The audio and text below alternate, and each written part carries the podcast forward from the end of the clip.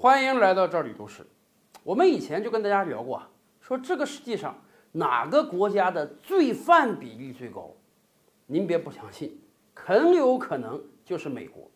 美国人口才三亿啊，占全球六七十亿人口中呢，也就是百分之四到百分之五左右。结果，它以百分之四到五的人口呢，贡献了这个世界四分之一的罪犯。是的，这个世界上的所有罪犯啊，每四个人就有一个待在美国的监狱中，真是人满为患啊！而且我们也知道啊，美国很多监狱那都是私营的，私营业主那跟政府是要签协议的。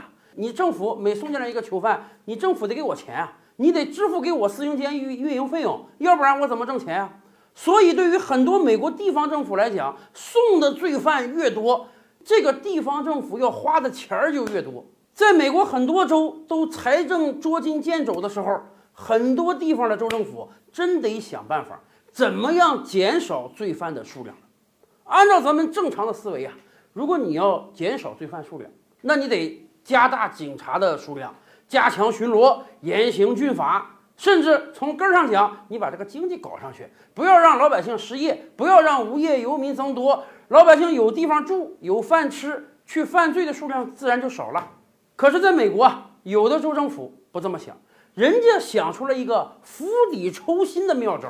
什么妙招呢？人家说，你看现在啊，我们这个州啊，这个罪犯太多了，监狱人满为患了，不建新监狱啊，这个罪犯都没地儿放了，给州政府带来了太大的财政负担了。所以我们想了一个妙招，既然罪犯数量多，那我们干脆改变法律嘛，把原来很多应当送进监狱的罪犯呢，把它定义为轻罪，不要让他进监狱，咱这个事儿不就解决掉了吗？太漂亮了！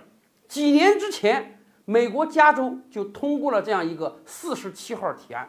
咱们举例来讲，原来可能规定啊，一个人小偷小摸，你盗窃了超过两百美元的东西，就够立案标准了。警察就给你抓了，经过审判扔监狱去。现在把这个标准巨幅的提升到九百五十美元，也就是说，你偷九百五十美元以下不够立案标准，警察抓了你也不能给你判刑。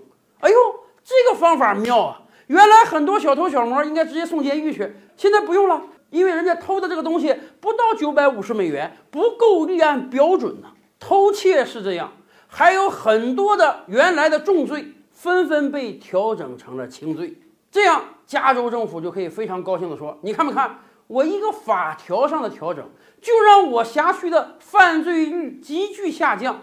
本来有大量应当关到监狱里的人呢，现在不用关了，我警力也不用调整了，不用增加警察数量了，州政府不用多花钱了，还把犯罪率降下来了，多么棒的一个方案啊！这个方案真是棒，我想。”世界上如果有评选自欺欺人之罪的话，加州这条法律绝对评得进去。您想啊，如果提高立案标准就可以让犯罪率下降的话，那干脆把这个立案标准提到天上去，投十亿美元都不算犯罪，那这个国家简直就没有罪犯了。这几年以来，加州的四十七号提案通过之后，加州的犯罪数量巨额上升。当然了，按照人家的标准，可以说。达不到立案标准的犯罪巨额上升。美国有很多车主抱怨说，他这个车停在稍微偏点的地方，马上玻璃就会被砸碎，车内的物资就会被拿走。报警，报警也没用啊！警察过来问你丢了多少东西，值多少钱？只要不到九百五十美元，警察都懒得去记这个事儿。为什么？我抓到罪犯，也就是批评教育两句就得给他放走，因为人家不到立案标准呢。这个法律啊！简直是在怂恿大量的人去做轻微的犯罪，犯罪率是降下来了，进监狱的人是少了。可是大量的罪犯游弋在城市之中，真正感到危害的那是合法的公民呐。以至于啊，自从这个法案通过之后，加州的警方在抓小偷的时候，有时候搞钓鱼执法，都不得不把这个准备当做失窃物的东西啊。提高点它的价值，多塞点美钞进去，否则你钓鱼执法的时候钓到那个小偷不到九百五十美元，你都没法起诉人家。所以啊，我们可以教在加州的美国人一个招儿：如果你想保障自己的安全，怎么办？干脆以后你的车里啊，你的身上啊，多放点值钱的东西，买个大钻戒，买个名表，买个玉手镯戴手上，明显高于九百五十美元的。这样一旦这个东西丢了，你可以大大方方的跟警察讲，超过九百五十美元了啊，得帮我抓到这个小偷啊！